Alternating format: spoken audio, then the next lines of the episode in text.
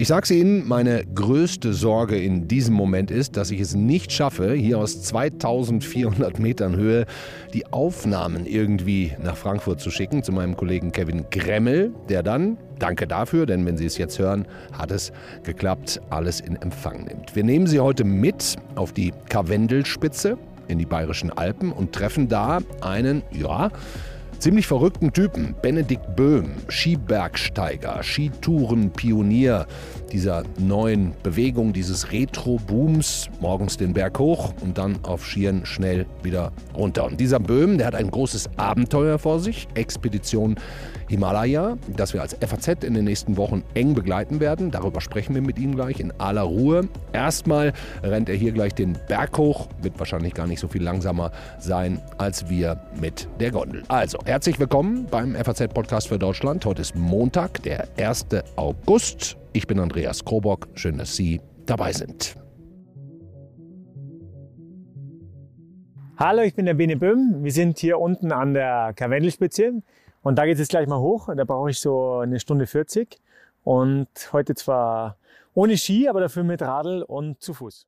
Ähm, wir sind jetzt hier in Deutschlands zweithöchster Bergbahn, während der Bene den Berg hochläuft. Schaffen wir das in sieben Minuten, glaube ich.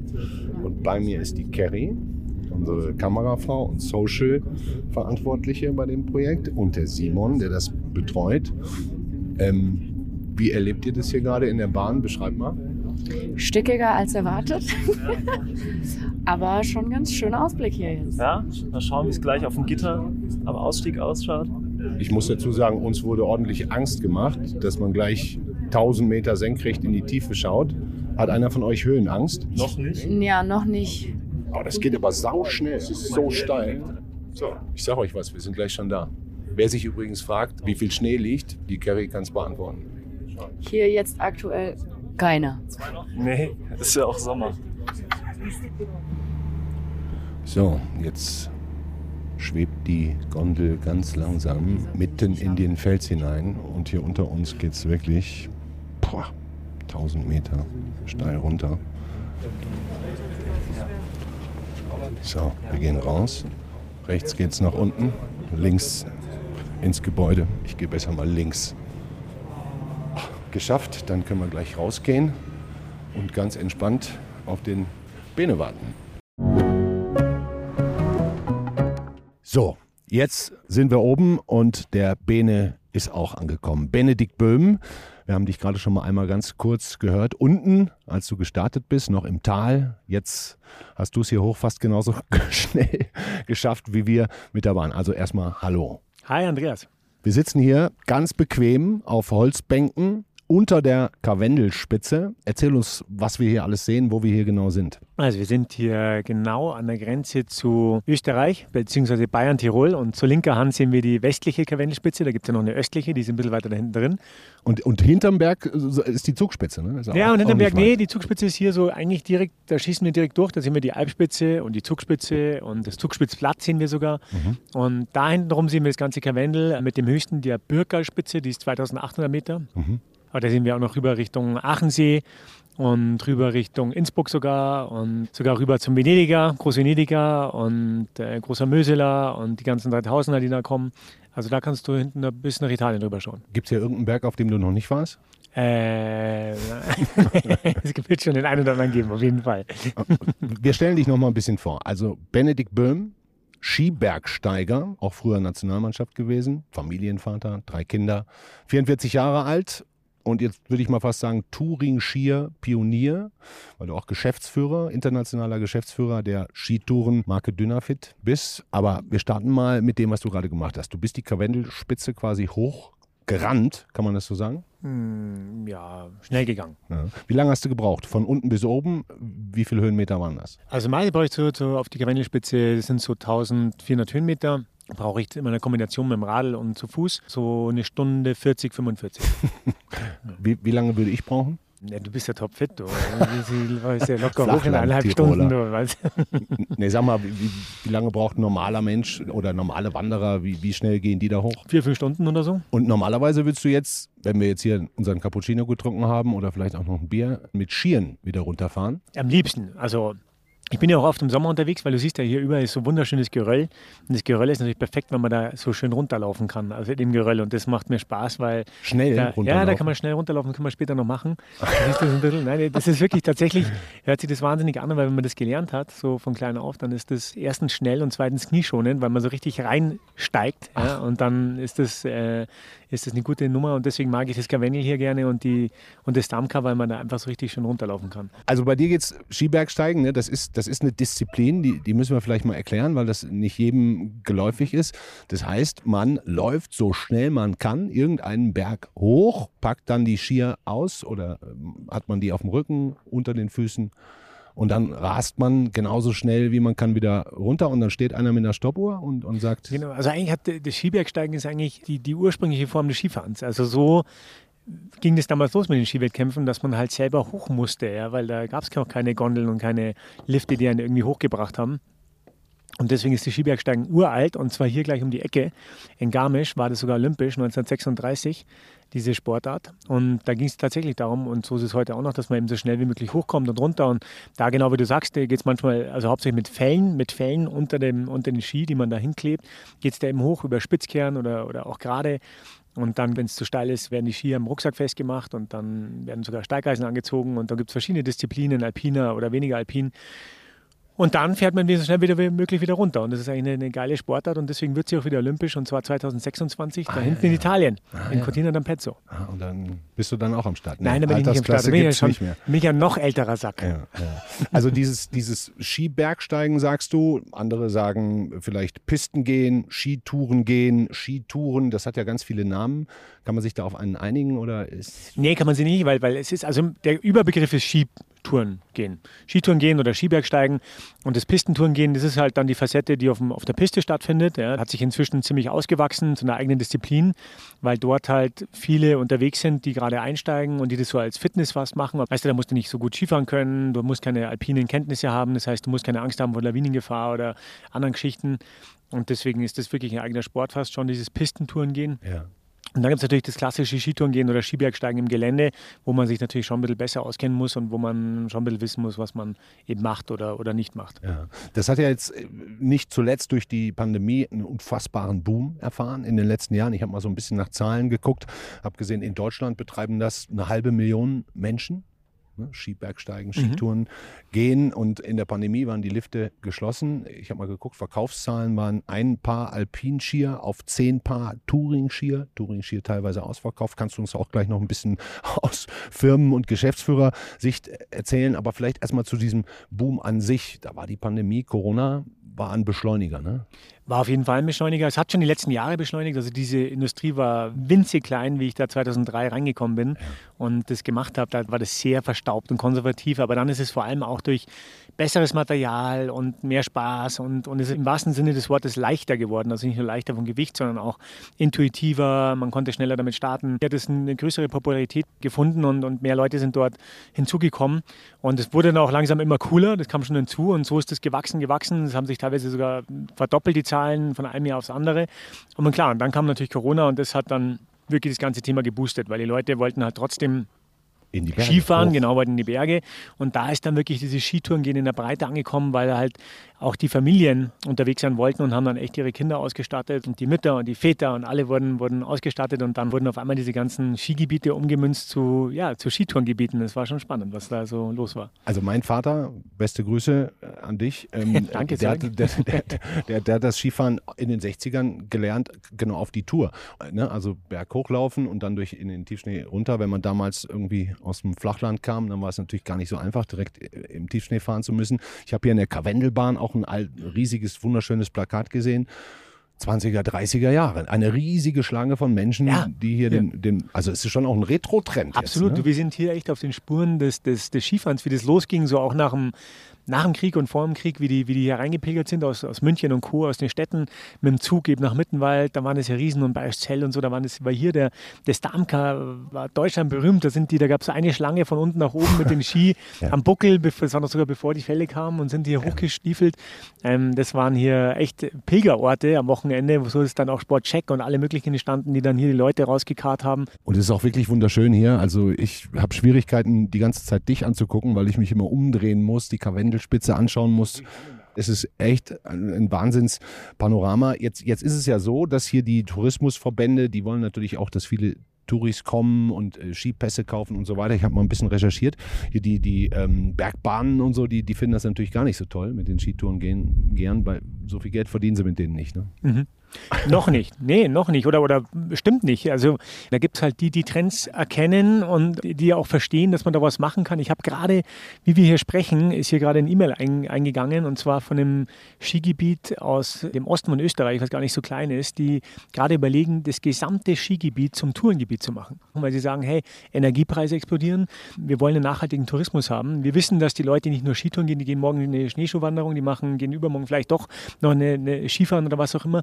Und jetzt geht es halt darum, diese Dinge zu monetarisieren, auch Lenkungssysteme zu bringen. Es geht ja auch ein bisschen darum, wie, wie, wo konzentrieren wir die Leute. Und da sind halt einige voraus und haben das echt schon super geschafft über Parkplatzgebühren, über Aufstiegspässe, über alles Mögliche, dass die inzwischen den Skitourensport monetarisiert haben. Übrigens auch natürlich über die Gastronomie. Die Leute, die, denen schmeckt ja das Bier tausendmal besser, das merkst du selber, selbst der Cappuccino schmeckt besser. Ja? und später unser Bier, dass die hier oben sitzen und sagen, hey, ich habe mich bewegt, ich habe was gemacht und dann lassen die gerne auch das Geld, was sie sich vielleicht gespart haben, eben in der Gastronomie liegen. Also da gibt es viele Wege, wie man das machen kann. Die Leute sind durchaus bereit, 15, 20, vielleicht auch mehr Euro für einen Skitourenpass zu zahlen, für einen Aufstiegspass. Und Saisonpässe gibt es inzwischen auch. St. Johann in Tirol ist ein Vorreiter. Also da, da gibt es viele, viele Beispiele und es wird das wird normal werden. Also so wie ein Funpark heute normal ist in den Skigebieten, so wird es normal werden, dass es eben Aufstiegsrouten gibt, weil die Leute einfach das wollen und weil die Leute auch was damit verdienen sollen. Das ist auch völlig in Ordnung. Wie, wie, wie, sieht denn für dich der perfekte Skitourentag aus? Einfach mal so ein bisschen auch von der Zeit her. Geht früh los? Für mich persönlich, oder? Ja, ja. ja, für mich persönlich sieht das so aus, dass ich in der Früh aufwache, so wie ich es oft tue, ganz in der Früh. Idealerweise wirklich schon um drei,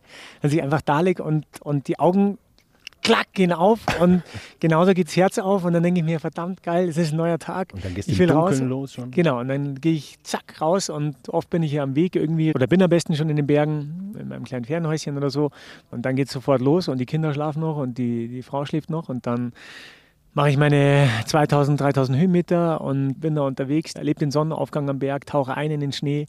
Du fährst einmal runter und man genießt runter, natürlich diese genau, Abfahrt, diese dann, eine genießt man ja auch viel mehr. Genau, genießt du mehr oder es ist halt eine, eine, längere Route, wo es auch mal, wo man auch mal zwischendrin wieder anfällen muss, weil es mal zwischendrin hoch runter geht. Idealerweise mache ich so 2600 Höhenmeter, mhm. eben bevor es losgeht und dann komme ich zurück, habe einen Sauhunger, weil ich in der Früh zum Glück nichts essen muss, weil ich muss, da muss es eigentlich gleich losgehen, dann bin ich schon so unter Strom. Ja. Und dann habe ich erstmal äh, Frühstück mit der Familie und dann gehe ich am besten nochmal mit den Kids in Skitour. Das ist eigentlich mein Idealtag. Deswegen siehst du auch so vital und gesund aus, so viel gesünder als wir, die hier aus nein, Frankfurt nein, nein. in den Bergen sind. Aber eine Sache muss man jetzt auch noch dazu sagen. Du kennst dich natürlich hier fantastisch aus. Du kennst dich mit dem Wetter aus. Du kennst die Berge. Du hast es wahrscheinlich auch als Kind schon gemacht, ne? Ja, als Kind im Verein. Meine Eltern, mit meinen Eltern war ich nicht in den Bergen, aber im Skiverein. Aber weißt du, es kommen ja auch andere hier hin, die sich nicht so gut auskennen und die schneiden sich auch einfach so schier drunter. Vielleicht gehen sie erst am Nachmittag los, sind dann abends oben.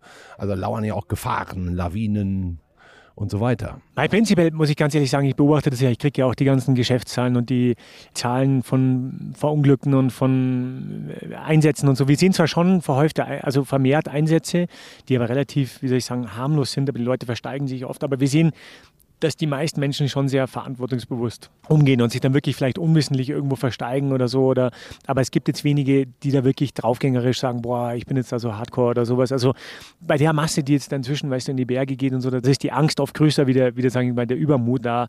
Ähm, ja, gehört es aber trotzdem natürlich dazu, dass man diese Lenkungssysteme schafft, dass man die Menschen konzentriert an bestimmten Orten, wie jetzt zum Beispiel auch hier, und dass man ihnen einfach auch Wege aufzeigt, wie diese Dinge möglich sind, sagen wir mal so. Und jetzt bist du ja auch, das interessiert viele unserer Hörerinnen und Hörer, weil die auch im Business tätig sind. Du bist internationaler Geschäftsführer von Dynafit schon, schon eine ganze Weile, ne? Genau, ich bin ja schon seit 19 Jahren, nicht immer schon Geschäftsführer, aber schon jetzt die letzten, die längste Zeit. Ja, und die Geschäfte, Umsatz verhundertfacht innerhalb von zehn Jahren so in etwa? ja, verhundert nicht ganz, aber es ist, hat sich ganz gut entwickelt, ja. ja ich, ich, lese manchmal Touren, die sind sogar ausverkauft. Wie, wie, ist es bei euch? Kommt ihr hinterher noch? Waren ausverkauft, also jetzt in Corona-Zeiten tatsächlich wirklich. Und jetzt kommt natürlich hinzu, dass die ganze Supply Chain-Problematik, die noch lange nicht vorbei ist, also wir haben ja nicht nur die Energiekrise, wir haben nach wie vor auch echt ein Problem, Material herzubekommen und haben zum Beispiel auch in der, in der Ukraine Ski produziert, wo ah, wir ja. jetzt alles abtransportieren mussten. Direkt eine Woche nach dem Krieg haben wir dort alles raus, rausgeschafft. Was macht ihr mit den Leuten da, die da gearbeitet haben? Ja, die Leute, die wurden großteils eingezogen. Ja. Die Leute wurden großteils eingezogen, die ganzen jungen Männer. Und dann sind halt wieder am nächsten Tag zehn Leute weniger da oder nicht. Und so geht es dahin. Also da hast du wenig Einfluss. Es fehlt immer wieder, es fehlt an Holz, es fehlt an Carbon, es fehlt alles was, es fehlt an Kunststoffen, es fehlt an Aluminium, es fehlt an, an Metallen, es fehlt an, an Stahl. Also es ist jeden Tag was Neues, was fehlt und es ist jeden Tag ein, Griff in die Trickkiste, wo man irgendwie schauen muss, wie geht man da rum. Ich habe es noch nie erlebt, dass wir so flexibel sein mussten und natürlich auch irgendwie so ja, einfallsreich, dass wir sagen da nicht, oh Gott, jetzt bin ich völlig, äh, sondern du musst halt dann was anderes machen. Also du kannst jetzt nicht sagen, ich warte jetzt irgendwie vier Monate, bis das Zeug kommt oder ja, so, oder ja, wenn es ja. überhaupt kommt und dann ist es auf der, liegt es auf irgendeinem Schiff oder keine Ahnung was oder kriegst du es überhaupt nie. Und du musst halt ständig irgendwie ähm, improvisieren und das gehört jetzt inzwischen zum Alltag. Also da hat sich echt mein Job auch völlig verwandelt. Und was noch hinzukommt, was eigentlich Wahnsinn ist, dass du nicht nur auf das Zeug wartest und überhaupt gar nicht weißt, wann es kommt, sondern du weißt auch gar nicht mehr, was es kostet. Also du kriegst keine Bestätigungen, die Preise Preise explodieren und manchmal denke ich mir, das ist bei uns noch gar nicht so angekommen, aber das kommt jetzt immer mehr an. Also wir haben da schon echt äh, gerade ganz spannende Herausforderungen. Kurz nochmal ein Wort zu Dynafit. Das ist nicht im Eigenbesitz, sondern gehört Saleva? Nee, das genau. Dynafit gehört, ist ein managementgeführtes Familienunternehmen, gehört zu der Gruppe, zu der Gruppe Oberalp, also die Oberalp-Gruppe. Und das ist eine Südtiroler Familie, die nennt sich Oberrauch. Und die ähm, haben dann inzwischen ein ganzes, ja, Berg, eine ganze Bergsportgruppe bestehend aus sechs Bergsportmarken, also wirklich auf diesen Bergsport konzentriert und äh, ja, es macht großen Spaß, wenn man wirklich in Generationen denkt und eben langfristig denkt und, und langfristig die Dinge aufbaut. Und wie viel Umsatzwachstum musst du liefern dieses Jahr?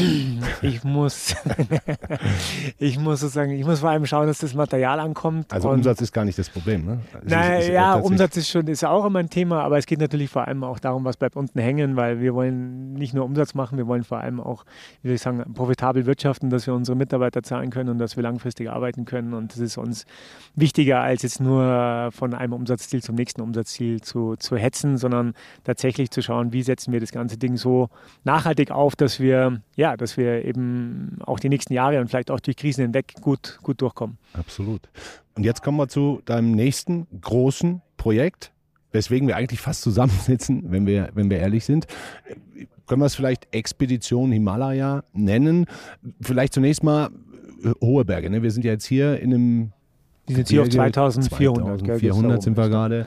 Geht vielleicht in Deutschland Zugspitze bis knapp drei hoch. Ne? Ja. Aber das, das, ist ja für dich noch lange nicht genug. Du bist ja schon um die ganze Welt gereist. Wie viele 8000er hast du schon gemacht? Zwei, wo ich am Gipfel stand. Und dann habe ich noch einen, wo ich äh, sozusagen rübergeschaut habe auf dem Hauptgipfel. Da war ich am Vorgipfel des Broad Peak. Und ja, genau, so, so drei, drei, vier. Ich habe mal gehört, man soll Bergsteiger immer fragen, wie viele Zehen die noch haben. Wie zehn? Ja. Also ich habe tatsächlich noch alle, auch wenn es nicht wirklich? so ausschaut, weil sie schauen wahnsinnig hässlich aus. Ja. Also wirklich grausig. Weil die so abgefroren sind dann? Der sind teilweise erfroren und, und, und, und, und, irgendwie also halb abgestorben und sonst was. Haben sich oft geschält, aber ähm, ja, sie sind nicht sexy, aber ich habe noch alle zehn. Immerhin. So, und jetzt kommt deine große Expedition Himalaya, nennen wir mal so. Die geht los Mitte August. Erzähl doch mal erstmal so in ganz groben Worten, was du da machst. Also, ähm, sie geht genau los, Mitte August, am 15. August, an meinem Geburtstag, geht es los Richtung Kathmandu. Ja. Und dort treffe ich zusammen mit dem Prakash Sherpa ich reise diesmal zusammen mit einem nepalesischen Profi-Bergsteiger, was echt cool ist. Vielleicht sogar der erste Sherpa, der mit Ski einen 7000er abfährt. Schauen wir mal. Weil die sonst nicht Skifahren, ne? Weil die sonst nicht so Skifahren lernen, ja. Weil da gibt es ja keine äh, Skigebiete oder wenn dann wirklich nur sehr vereinzelt oder so. Aber der musste es jetzt lernen, aber er tut sich schon noch, schon noch ein bisschen schwer, aber das wird schon. Das werden wir, schon noch, werden wir ihm schon noch gescheit beibringen. Und äh, dafür ist Alpin extrem fit, viel fitter wie ich. Warte, ich unterbreche dich mal kurz, weil vielleicht kriegen wir eine Sprachnachricht ähm, von, von Prakash. Von Prakash? Ja, genau. kriegen wir. Ich habe mich kriegen wir. Und dann würde ich jetzt einfach mal sagen, ähm, beste Grüße aus den Alpen ins Studio nach Frankfurt. Liebe Kollegen, baut das doch mal ein. An dieser Stelle einen Gruß aus Nepal. Namaste and good evening from Nepal. I'm Prakash Sherpa. I summit several peaks over a thousand meters, and three of them Makalu, Daulagiri, and Manasolu without supplementary oxygen. I'm so happy to be involved in Himlung Himal project, but the biggest thing is that I'm climbing with the pro extreme ski mountaineer Benedict, and I'm really looking forward to do new adventure with Benny and Dynafit in the future. Thank you so much. Prakash Sherpa, also da ist der Name dann voll Programm. Den kennst du schon, hast du schon kennengelernt. Und mit dem geht's dann in zu einem Berg namens, warte, Himlung Himal. Genau, der Himlung Himal. 7126 Meter. 7126 Meter. Ja, ein wunderschöner Berg. Erstmals muss man sich das so vorstellen. Schau dich hier mal um. Ja. Da siehst Ja. du diese, diese bisschen grüne Wiese da, die dann schon so durchsprenkelt wird durch, durch Geröll. Und jetzt stell dir vor, dass da noch ein Bach durchläuft.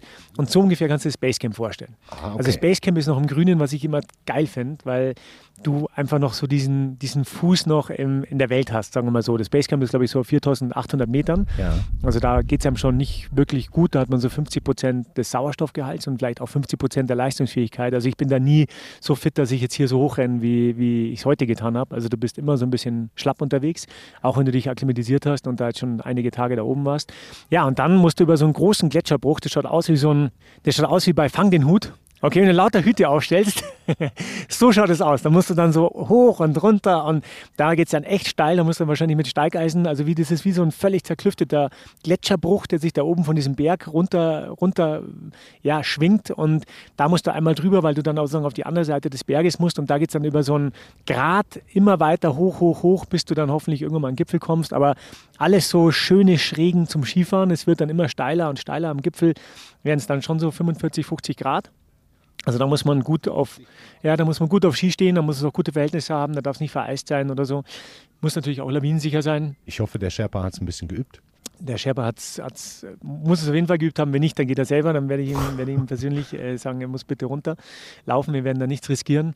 Und ich glaube, dass wir da unter Umständen sogar komplett alleine an diesem Berg sein werden. Weil der Himalaya-Tourismus sich eben vor allen Dingen bei den 8000ern aufwärts abspielt, weil Genau, weil zu reiche Menschen in so langen Schlangen diese Berge besteigen. weil er sich vor allem am Everest abspielt und dann noch an, an anderen Bergen. Und dort ist es schwieriger hinzukommen, was aber das, das Tolle ist, ja, weil wir laufen ja durch die grünste Lunge Nepals, also müssen dort, äh, kommen nur bis zu einem bestimmten Punkt mit dem Auto und müssen dann eben tagelang reintracken, vier, fünf Tage, bis wir dann mal irgendwann mal Richtung Basecamp kommen.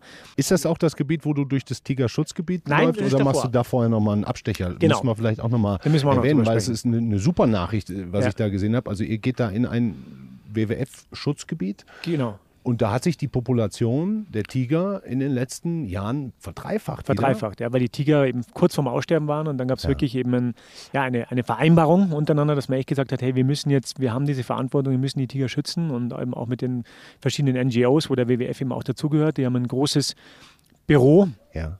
In Kathmandu, der WWF, und ich bin ja Botschafter beim WWF und diesmal war mein großer Wunsch, dass ich eben nicht nur diese Expedition mache, sondern dass ich das weiter ausdehne. Und, und das macht einfach Spaß, jetzt auch diese Dim- Dimension zu erweitern. Und habe eben äh, mit dem WWF da lange gesprochen, gesagt, kann ich nicht irgendwie was machen, kann ich nicht irgendwie da, da unter die Arme greifen? Und dann sind wir eben auf diese, ja, auf dieses Tigerschutzgebiet gekommen und zwar in der Terai-Region, ähm, was dort unten an der Grenze zu Indien ist. Also Ja. ich bin ja, der Berg, Ja. der Himal im Lung ist ja oben an der Grenze zu Tibet und Ja. jetzt bin ich ganz im Süden praktisch da unten an der Grenze zu Indien und da leben eben die letzten ja, Tiger- und Panzernashörner. Immerhin noch 350 Tiger oder wieder 350. wieder, wieder 350, genau. Nachdem Und die willst du dann auch sehen? Nein, das wird nicht passieren, oder? Die kann unter Umständen schon.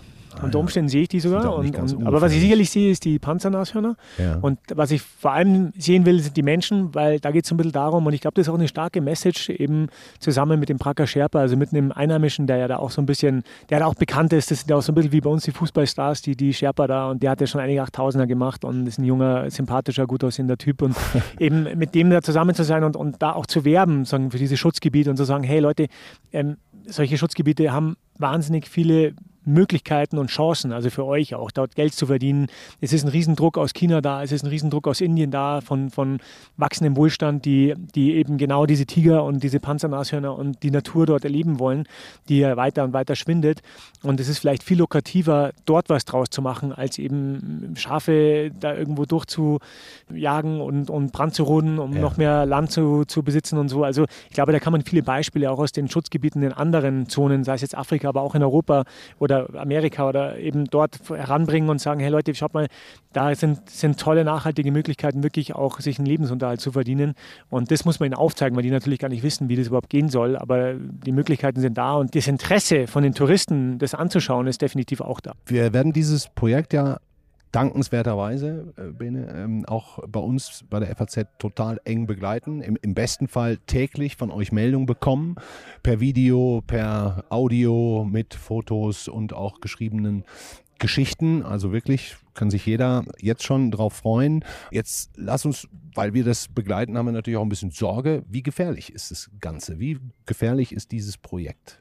Also erstmal freut es mich riesig, dass ihr das begleitet. Ich habe mit euch einfach eine coole Chemie sofort gehabt, das muss man echt sagen, auch wie wir hier oben sitzen. Macht mir echt mega, mega Spaß an allen, die, die ich bei euch kennengelernt habe in der FAZ. Insofern erstmal vielen Dank, dass ihr dabei seid. Ich hätte mir keinen besseren Partner äh, wünschen können. Na, echt. Und okay, ich zahle das Bier, das wolltest du. Absolut. Nein, und deswegen haben wir auch echt zwei Top-Kameraleute dabei, die, die da echt, ähm, zwei Italiener, italienisches Streamteam, mit dem einen war ich schon unterwegs und die garantieren eben für gute Bilder. Insofern echt mal mal, mal reinschauen und ihr habt ja auch euer, euer Teams dahinter gestellt, wie du gesagt hast. Zu deiner Frage, wie gefährlich ist es? Genau, ähm, Risiken wird es ja geben. Ne? Also, also ich würde ja sagen, wegreden. ich würde wirklich sagen, was ist der gefährlichste Part? Und ich sage dir jetzt mal, das hört sich zwar jetzt wirklich saudumm an, aber ich würde sagen, der gefährlichste Part ist der erste Teil der Reise und zwar in eben dieser Chitwan-Region, also in der Terra-Region, Malaria. Malaria. Ernsthaft. Malaria ja, ist, ist, echt das, wo ich am meisten Schiss habe, weil wenn ich da die falsche Mücke sticht. Ähm, ich war da schon mal eben in der, in der indischen Grenze da unten und da schwirren halt überall diese Dinger rum. Und wenn du da die, den, falschen, den falschen erwischt, dann kannst du die Expedition nämlich gleich mal abhaken und dann kannst du auch dein, deine sportliche Fitness die nächsten Jahre abhaken. Also das ist tatsächlich das, was mir am meisten, ich habe mir gestern nochmal Ortan bestellt ohne Ende. dass ich echt, also, also, du hast weniger Angst vor Tigern und Panzernashörnern ja, als vor Mücken. Tiger ist echt auch spannend, weil, also ich habe tatsächlich jetzt keine Angst vor dem Tiger, aber es ist schon spannend, weil ich eben eine Freundin hier aus Innsbruck habe mit der habe ich gesprochen, die war gerade in Nepal ja. und ist da hingekommen, genau in die Region, wo ich jetzt bin. Und wie es der Teufel will, äh, wurde am Tag vorher ein, ein, ein Mensch von, von, von einem Tiger getötet. Also diesen Mensch-Tier-Konflikt gibt es eben. Also nicht nur deswegen, weil natürlich die Tiger dann vielleicht eben wild reißen. Ich war, du da unten war eine Riesenwerbung gerade ähm, gegen den Wolf, ja, weil, weil wenn der hier was reißt. Also wir haben dieses Thema bei uns auch noch. Also das ist, ist einfach ein, ein Riesenthema. Und insofern, ja, habe ich aber weniger Angst vom Tiger als tatsächlich vor der, vor der Mücke. Vor der Mücke, vor der Kleinen, die, die, die im Schlaf kommt, wenn ich schlafe und, und überhaupt nichts dagegen machen kann. Und dann, Mai sind halt alle möglichen, weißt du, viele Dinge werden kommen. Das ist eine Expedition. Also eine Expedition heißt, äh, wenn ich an andere Expeditionen denke. Sind ja alpine Gefahren auch sind dabei. alpine Gefahren also, dabei, es sind Muren dabei. Ehrlich reden, du warst ja auch schon bei Expeditionen dabei, über 8000er, wo Menschen gestorben sind ja, war ich leider auch dabei und, und das sind Dinge, die man, wie soll ich sagen, eben die alpinen Gefahren von der Lawinengefahr, die es da sicherlich auch gibt. Es ist, gibt eben, wie, wie gesagt, eben 45, 50 äh, Grad steile Hänge dort oben. Und da muss man sicherlich ähm, aufpassen, weil alles, ähm, soll ich sagen, weil man da schon ausgesetzt drin ist. Also da muss es einfach sicher sein. Und ich würde mal sagen, über die Jahre habe ich einfach versucht, besser damit umzugehen und sagen, wann geht man hoch, wann geht man nicht hoch. Wie, wie viele, wie viele Leute kennst du persönlich, die schon gestorben sind? Es sind einige Weggefährten leider, leider nicht mehr da, ähm, von, von jungem Alter, egal ob das ja, einfach an ganz verschiedenen Dingen passiert ist, völlig, teilweise völlig unspektakulär, teilweise ähm, an hohen Bergen ganz unterschiedlich. Ja, und jetzt ist es ja nicht so, als wärst du alleinstehend und es wäre allen egal, was da mit dir passiert, sondern du hast ja drei Kinder und eine Frau. Die werden dich jetzt eine ganze Weile nicht sehen und werden sich wahrscheinlich auch um dich sorgen. Was sagen die dazu, zu deinen Expeditionen? Also meine, meine Frau natürlich kennt mich schon lange, seitdem ich klein bin. Und die, wie soll ich sagen, da, da gehen wir ganz offen damit um. Und meine Abenteuersucht ist halt einfach so, so groß, dass ich immer wieder mal einfach raus muss. Und ich glaube, es zeigt ja, dass ich jetzt nicht auf einen 8000er gehe, sondern auf einen 7000er, ohne das jetzt das ist wieder das Alter, sagen. ne? Das ist das Alter, genau. Und, und überhaupt, ähm, vielleicht auch das, würde ich sagen, inzwischen vielleicht sogar auch das schönere Erlebnis. Also tatsächlich, weil man da eben. Nicht die Rekorde nicht, anzustreben. Ja, nicht die Rekorde und auch nicht dieses, weißt du, diesen, diesen, eben wie du vorhin gesagt hast, diesen Tourismus, sondern da unten unterm Sturm alleine ist und ähm, sich da wirklich ja, mit dem Berg voll auseinandersetzt, da lebt und, und das eigentlich ein schöneres Erlebnis ist als, als dein oder andere 8000er, muss ich ganz ehrlich sagen. Ähm, auch in der 8000er natürlich trotzdem noch weiter reizt. Aber zu deiner Frage, ich meine, ich will meine drei Kinder aufwachsen sehen, ich will die weiter ähm, wie soll ich sagen, begleiten, das ist, für, das ist ja jeder für sich ein 8000er, ja, das weißt du selber auch, das ist selber auch genug. Und 10.000er. 10.000. Und daher würde ich sagen, ist die größte Kunst einfach zu sagen, ja, sich nicht verleiten zu lassen, zu sagen, ich gehe jetzt da hoch, auch wenn es vielleicht nicht die besten Verhältnisse hat, sondern damit auch leben zu können, dass man, dass ich vielleicht da hinkomme und sage, ich habe nicht immer die Chance gehabt, dem Berg nahe zu kommen, weil wir sind schon noch an den Ausläufen des Monsum, also wir sind eigentlich in der Monsumzeit da, das heißt, es kann unter Umständen jeden Tag schneien und regnen und, und sonst was. Also ähm, da muss man, muss man einfach cool bleiben und das ist vielleicht das einzige Gute am, am Älterwerden, dass man da eine, eine gewisse ja, Resilienz entwickelt und auch eine gewisse, gewisse Gelassenheit, mit sowas umzugehen, als sich halt jeden Tag reinzustressen und total äh, meinen, man muss jetzt sofort und unbedingt und, und sondern einfach sagen, nee, cool bleiben und der richtige Tag, den, der wird schon noch kommen. Das heißt, du hast im Grunde die ersten 10, 12 Tage eine, eine wahnsinnig abenteuerliche, aber doch entspanntere Tour vor dir und dann kommt ihr aber irgendwann in diesem Basecamp an. Wie hoch ist das genau? Das Basecamp liegt auf 4800 Metern. So, und da musst du ja ein paar Tage bleiben, um dich zu akklimatisieren. Und, und wann kommt dann der Moment, wo ihr akklimatisiert seid und entscheidet, so, Wetter passt, kein Monsun, heute gehen wir hoch. Wie lange werdet ihr da sein in dem Basecamp? Also vielleicht mal so vom Zeitplan. Am 16. komme ich in Kathmandu an. Ja.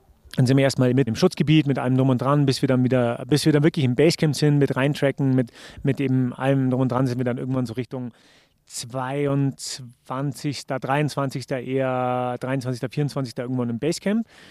Und dann haben wir eigentlich wirklich eben so knappe zwei Wochen für die Besteigung. Und dieses Akklimatisieren läuft nicht so, dass wir die ganze Zeit nur im Basecamp bleiben, sondern wir versuchen eben immer wieder in die Höhe zu gehen und immer wieder hoch zu gehen und uns eben dort zu akklimatisieren, ähm, eben Richtung 6000 Meter zu gehen, Ah, ja, ja, ja. 6300 und immer wieder hoch, Und dann runter. immer wieder runter. Genau. wieder runter. Und dort lernt man natürlich auch die Route kennen, da lernt man so ein bisschen sich selbst kennen, kann es anschauen Ja. und dann geht es immer wieder runter und ähm, man muss schauen, dass man nicht krank wird. Wird man normalerweise immer mal. Also es Ah, ist immer, bei mir ist immer irgendwie, irgendwann erwischt es einmal. Also ist ganz normal, weil der Körper einfach mit so vielen Einflüssen zu kämpfen hat und, ähm, und, und so viel fremdartigen Dingen und natürlich auch der Höhe, dem Sauerstoffmangel, dass es ihm einfach irgendwann mal schlecht geht und dann wehrt er sich und dann Das muss man abwarten dann erstmal. Ja, da muss dann einfach auch eben entspannt bleiben, darf sich dann auch nicht zu sehr reinstressen. Du bist dann meistens völlig, also ermattet, völlig fertig, weil du Nix im Zelt. genau liegst im Zelt halb tot und, und oft ist es irgendwie verbunden mit natürlich auch Ernährung. Weißt du, wir sind es auch nicht gewohnt, was, was da eben ist und dass man natürlich auch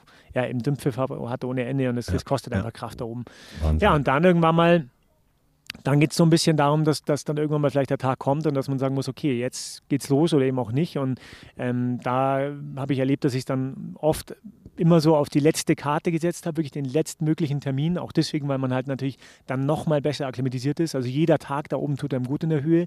Jeder Tag ähm, bedeutet, dass man einen Tick schneller wird, ein bisschen besser damit mit diesem Höhen, mit diesem Sauerstoffmangel umgehen kann. Und deswegen denke ich mal, wird sich die Besteigung irgendwo so Richtung Sechster, Richtung ja, Vierter, Fünfter, Sechster, Siebter, aller, aller spätestens, weil am 8. geht es ja schon raus, wirklich von Kathmandu. Genau, ähm, irgendwie konzentrieren und dann müssen wir unter Umständen sehr schnell versuchen, da rauszukommen. Ja. Und ähm, in dem Moment, wo es aus dem Basecamp dann losgeht, sagen wir mal, alle fit sind, Wetter stimmt, Bedingungen passen, ihr, ihr, ihr seid, ihr denkt, das ist jetzt der Tag, ähm, dann geht es aber schon auch wieder um Geschwindigkeit. Ne? Also dann, du hältst auch, auch Geschwindigkeitsrekorde im Skibergsteigen bei immer noch, ne? Berg, welche? Ich habe irgendwas in Peru. so. Ich, weiß- nee, ich, ich glaube in, in der Mustagata in China, Ja, in, ja. In, in, in Pakistan, in, äh, ich weiß nicht, in Nepal, am und so, aber ich, ich weiß es gar nicht, ich verfolge es auch nicht, es ist ja auch relativ, aber natürlich habe ich, glaube ich, so mit meinen Mitstreitern dieses, sagen wir mal, Speedbergsteigen so ein Tick weit gestalten dürfen, also die Kombination wirklich schnell hochzukommen und schnell runter, weil wir das wie Sie sagen, da, daraus sind wir entwachsen. Wir kamen ja aus diesem Leistungssport, eben Skilanglauf, Skibergsteigen. Da ging es um Schnelligkeit, um die Kunst der Schnelligkeit. Schnelligkeit hat es nicht mit darauf losbolzen zu tun, sondern eben mit einer minutiösen und sehr präzisen Vorbereitung, dass man sich selbst erlaubt, schnell zu sein, dass man die Dinge so zurechtlegt, technisch, körperlich, mental. Ähm, dass, ein dass man, Rädchen genau, muss dann man, ins andere das eine, Genau, ein Rädchen ins andere und dass man einfach schnell ist. Und das bedeutet natürlich auch leichtes Gewicht, minimale Ausrüstung. Wir nennen es das minimale Maximum. Und die Schnelligkeit hat da, da oben aber auch einen großen Sinn, ja, weil es geht einem nie gut. Man baut ununterbrochen durch ab. Durch die Höhe. Durch die Höhe. Also auch wenn du da oben im Himmelbett schlafen würdest, auf, auf 6.000, 7.000 Meter, dir geht es dreckig. Du, du, du, verbrauchst nur Energie, du bist am Ende, du nimmst ab, du ähm, baust ab, du schläfst eigentlich nicht, also ich zumindest nicht. Und für mich war das immer eine, eine Strategie, dort eben mit ganzer Kraft von unten zu starten. Ach, du schläfst da auch nicht? Nein, nein, ich schlafe da, ich schlaf da nur mal zum Akklimatisieren, aber dann von unten, wirklich vom Basecamp, da schlafen wir, da schlafe ich gut und dann geht es wirklich an, irgendwann, ich weiß nicht, wann es dann losgehen wird, um 3 Uhr morgens oder so, geht es dann wirklich eben los und zwar nonstop. Und wir haben uns vorgenommen, immer acht Stunden hoch und runter. Ähm, das Acht ist unser Stunden Ziel. rauf und runter und zusammen. Runter, genau. Also Wie das heißt, die müssen ja werden das da sein? Das werden dann sein 3000. Nee, nicht ganz. Mit Gegenanstiegen schätze ich mal so 2500, irgendwo so in der Richtung. Aber halt in der Höhe. Das ist dann schon knackig. Normalerweise macht man es in, in, in vielleicht zwei, drei Tagen. Also da baut man dann eben wirklich Lagerketten auf und geht dann ins Lager 1, schläft dort, dann geht man weiter, schläft im Lager 2, geht weiter aufs Lager 3 oder macht es eben in zwei Lagern. Und äh, so versuchen wir das eben nonstop zu machen und einfach durch, ja, durch Geschwindigkeit auch so ein bisschen unser Risiko zu minimieren, eben mit ganzer Kraft dort hochzugehen, mit minimaler Ausrüstung. Das heißt, wir haben Gesamtgepäck dabei. Was glaubst du? Wie viel Kilogramm habe ich dabei? Pro, pro Person? Ja. Insgesamt, mit Trinken, Essen. Ich würde jetzt hier nackt stehen und da ist mein Gesamtgepäck. Irgendwie wie Skier. Die Ski sind ja auch Teil der Strategie, dass wir schnell nach unten kommen, wenn was schief läuft. 12 Kilo. Genau die Hälfte. 6,3 Kilogramm. Also das ist verdammt wenig. Also so gehen die meisten nicht ins Büro. Das ist schon. Aber jetzt habe ich, pass auf, jetzt habe ich noch was anderes gelesen, zu, weil du gerade sagst, akklimatisieren und dann geht's hoch und ist nicht gut für den Körper. Jetzt seid ihr da ja mit vier Männern unterwegs und ihr schmeißt euch Viagra ein. ja, die ist wirklich wahr? Wir schmeißen uns. Also ich, ich habe es, also wenn du, wenn du auf das anspielst, ich, ja, ich da, muss, da, muss. Brauchen, da brauchen wir keins, es würde auch so gehen. Ja. Aber so weit ist es noch nicht gekommen. Nee, tatsächlich ist Viagra, habe ich noch nie da oben nehmen müssen. Also müssen tatsächlich. Viagra ist, ähm, ist ja blutverdünnend, sozusagen. Also du, du reicherst das, das verdünnst das Blut im Sinne, dass du, und dünneres Blut ist gut da oben, weil es besser Sauerstoff transportieren kann. Und deswegen ist Viagra vor allem eine Notfallmedizin, die ich tatsächlich dabei habe. Ich habe sie gestern gerade ins Gepäck eingepackt, die schönen blauen Pillen. Und das wirkt dann auch schnell? Es wirkt dann auch schnell. Es gibt noch andere, ähm, andere Notfallmedizin, also in Kombination. Und da geht es halt um die Höhenkrankheit. Also wenn man tatsächlich Höhenkrankheit entwickelt da oben, da muss man schnell reagieren, weil dann kann es zu sogenannten Edemen führen, also Gehirnedem, Lungenedem. Und das kann dann sehr schnell tödlich enden. Und deswegen ähm, hat man sowas dabei, weil es geht immer darum, dass das Blut nicht verklumpt. Und das Blut ist natürlich, ich sagen, durch diesen Sauerstoffmangel ähm, haben wir eben wenig Sauerstoff, der durchs Blut geht. Und umso dicker das Blut ist, umso schlechter geht er auch noch durchs, durchs Blut. Und äh, deswegen ist auch diese Akklimatisierung so wichtig, weil wir eben viele rote Blutkörperchen an, anreichern, die eben wiederum äh, zuständig sind für den Sauerstofftransport. Und das ist der ganze Zweck und Sinn der Akklimatisierung. Und umso mehr du trinkst und damit schließen wir den Kreis der Akklimatisierung. Ja, ja. Umso mehr du trinkst, umso besser. Und deswegen sollte man wirklich sechs, sieben, acht, neun, zehn Liter am Tag trinken, was ab, abartig ist, weil du musst dort oben auch ständig pinkeln. Du hast so einen Druck auf der. Ah, okay. auf der auf ist auch nicht einfach wahrscheinlich da zu pinkeln, ne? Es ist, es ist halt kalt, ja. Du musst halt ständig irgendwie, musst da irgendwie dann ja. alles auspacken. Gut, für Frauen ist es dann noch anstrengender. Absolut. Aber du musst echt alle, auch in der Nacht, du musst alle drei, vier Stunden pinkeln. Und das ist wahnsinnig nervig, weil du da oben eben so ein, irgendwie durch den Druckausgleich, frag mich nicht genau, was es für ein, für ein Ding ist, aber du hast ständig und natürlich das ist, durch das zusätzliche Trinken auch, Trinken auch, aber das ist eben so wichtig, dass du ständig dein Blut flüssig hältst und damit akklimatisierst du wesentlich besser und hast dadurch eine wesentlich bessere Sauerstoffaufnahme. Ja. Ich spare mir jetzt mal weitere Witze mit Viagra. Raus damit! Nein, nein, es ist albern. Ich glaube, jeder hat da jetzt so seine eigene Fantasie, wie man mit Viagra oben auf dem Gipfel in jeder Hinsicht glücklich sein könnte. Ähm, aber jetzt nochmal zurück. Wir, wir haben jetzt schon viel gehört. Wir werden das eng begleiten. Ich bin jetzt noch gespannter auf dieses Projekt, auf, auf jede einzelne Etappe. Aber da jetzt möglicherweise deine Familie, deine Frau und deine Kinder uns auch zuhören. Hast du denn eine schöne Wiedergutmachung für die wenigstens, dass du jetzt die ganzen Sommerferien weg bist? Da hast du völlig recht. Ähm, Oder? Wenn nicht, dann lass dir jetzt schnell was einfallen. Wiedergutmachung ist, ist voll in der Mache.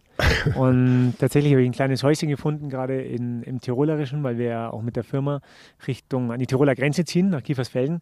Und dort hoffe ich, dass Sie zumindest, äh, auch wenn es teilweise ohne mich ist, einen wunderbaren Sommer verbringen und da viel, viel Spaß haben. Aber natürlich auch ähm, freue ich mich auf viele, viele intensive Erlebnisse mit der Family und, und vor allem auch mit den Kids. Und kommen die nicht mal zu dir und sagen, Mensch, Papa, können wir nicht einfach mal einen Strandurlaub machen? Äh, du haben wir letztes Jahr gemacht. Habt das ist ja jetzt meine. Also und da das- ich schon. du bist ich nicht schon, nur der pure Bergfex, es geht auch. Also ich bin jetzt, ich, ich tue mich schon schwer am Strand, sage ich dir ganz ehrlich. Also es ist für mich nicht.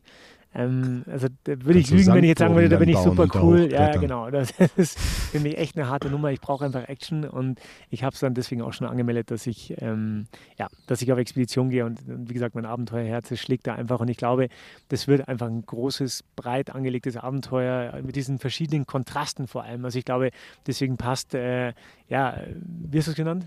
Äh, Viagra. Nein, die, die, wie hast du die Geschichte genannt? Äh, Expedition Himalaya, Himalaya, genau, fand ich jetzt Expedition als Himalaya. Arbeitstitel Genau. gut. Können wir uns aber auch noch anders überlegen. noch- Also jemand, der uns gerade zuhört und das Gefühl hat, nach allem, was er gehört hat, wir haben einen besseren Titel für das Gesamte, gerne schicken. Sind wir, sind wir noch, noch sind wir offen, oder? absolut. Allzu lang können wir nicht mehr offen Allzu sein. können wir nicht mehr. Aber dieses Expedition Himalaya, glaube ich, passt zumindest sehr gut, weil es wirklich so diese Bandbreite beschreibt. Ja. Weißt du, von, von Indien, wirklich vom tropischen, von Nashörnern bis zu Elefanten, bis zu Tigern, ähm, äh, durch, durch die grünste Lunge Nepals, dann auf einmal auf Gletscher, vereiste, vereiste Berge, so hoch, wie man sich kaum vorstellen kann, ähm, in die tiefsten und, und, und einsamsten Gegenden, also an die tibetische Grenze, wo du ins Hochland schaust, in die Steppenwüste. Also du hast innerhalb kürzester ja, kürzester äh, Bandbreite sozusagen eine, eine unglaubliche Diversität an Natur und ich glaube, das beschreibt es gut und wir werden, abgesehen, glaube ich, von den Risiken, die man sonst so lebt, aber ich habe ja dort alles mögliche erlebt, von Moränenabgängen, von Gletschern, wo auf einmal die, der Weg unwegs, also wo wir einfach die, die Autos stehen lassen mussten und irgendwie durch den Schlamm laufen mussten, tagelang. Also es gibt dort alles Mögliche, was man hier sich gar nicht vorstellen kann, wie Dinge auf einmal von einem Tag auf den anderen, ähm, wo du gerade noch gedacht hast, morgen bist du hier, aber dann dauert es drei Tage länger. Also das ist wirklich eine Expedition und deswegen weiß ich jetzt schon, dass eben viele ungewisse, gewiss, u- viele ungewisse, ungewisse auf mich warten. und ja, ja. früher hatte ich davor Angst gehabt. Heute denke ich mir, es ist einfach Teil dieser, dieses Weges und ich freue mich einfach darauf, ja, die Dinge so anzunehmen. Und äh, da muss man auch eben einfach sagen, hey, das ist Teil des Weges und man muss das so annehmen. Und früher war ich da frustriert. Heute ähm, weiß ich, dass es einfach ja, Teil dieser, dieser, dieser Expedition Himalaya ist. Man hört dir eine Wahnsinnsleidenschaft dafür an und eine irre Begeisterung für dieses Projekt, oder? Das ist wirklich spannend jetzt. Definitiv. Wir werden viel Spaß haben zusammen. Ja. Ich bin sehr gespannt. Benedikt Böhm, danke erstmal für heute bis hier. Wir haben schon völlig überzogen und viel zu lange gequatscht, aber das macht nichts, weil ich habe dir sehr gerne zugehört und ich hoffe, Ihnen da draußen ging das jetzt überhaupt nicht anders. Wir begleiten das und wir starten damit auch Mitte August ne? und dann im besten Fall täglich. Mir bleibt jetzt nicht viel mehr, weil wir werden uns auch vorher nicht mehr sehen, als wirklich viel Erfolg zu wünschen dabei und ein paar schöne Bilder und Videos für uns und vor allen Dingen, dass du heil und gesund zu deiner Familie zurückkommst. Vielen Dank, Andreas. Ich freue mich auf das Projekt. Vielen Dank fürs Interview. Vielen Dank fürs Zuhören an alle, die draußen sind. Und ähm, vielen Dank an alle, die auch dabei bleiben werden an der Expedition Himalaya. So, das war der FAZ-Podcast für Deutschland. Der Benedikt Böhm macht sich jetzt gleich schon wieder auf den Weg, natürlich zu Fuß nach unten. Wir mit der Gondel und ganz zu Beginn haben wir Kerry St. Louis und Simon Hüsken gehört, die jetzt auch mit dabei sind und die bestreiten jetzt mit mir das Ende. Und ich frage euch beide mal, wie war es denn für euch heute? Ich war tatsächlich noch nie äh, in den Alpen, deswegen fand ich das eine ganz tolle Erfahrung. Es hat richtig viel Spaß gemacht und gerade an der Spitze oder auf der Spitze der westlichen Karwendelspitze war schon echt ein toller Ausblick. Hat sehr viel Spaß gemacht. Und würdest du das nächste Mal vielleicht andere Schuhe mitnehmen? Also die, die Vans waren ein wenig suboptimal. Vielleicht würde ich mir dafür ein paar andere Schuhe mitbringen. Das glaube ich. Und der Simon, für dich ist das jetzt noch lange nicht vorbei, weil du begleitest ja das Projekt auch quasi die nächsten drei, vier, fünf Wochen. Für dich ein guter Start heute gewesen? Ja, absolut. Also allein äh, schon mit einer Aktentasche hier den Berg hoch zu ochsen. äh, war Er, ver er veräppelt mich, muss man jetzt dazu sagen, weil ich mit Aktentasche, wo natürlich das ganze Audio-Equipment drin war, hier durchs Geröll gestiefelt bin, muss gut ausgesehen haben, ja. Aber ja, genau. Also äh, auch das Treffen mit Bene ähm, hat Spaß gemacht, war super informativ. Äh, ich glaube, da werden wir in den nächsten Wochen noch viel Spannendes zu hören. Genau. Und wir bleiben dran. Das war's für heute. Ihnen einen sehr schönen Abend. Unseren eigentlichen Military Monday, so nennen wir das ja immer, ähm, den gibt's am morgigen Dienstag mit der Kollegin Sandra Klüber. Wir hören uns dann am Mittwoch wieder und da kann ich Ihnen jetzt schon sagen, das wird auch aufregend. Also, Ihnen allen schönen Abend. Bis dahin. Ciao.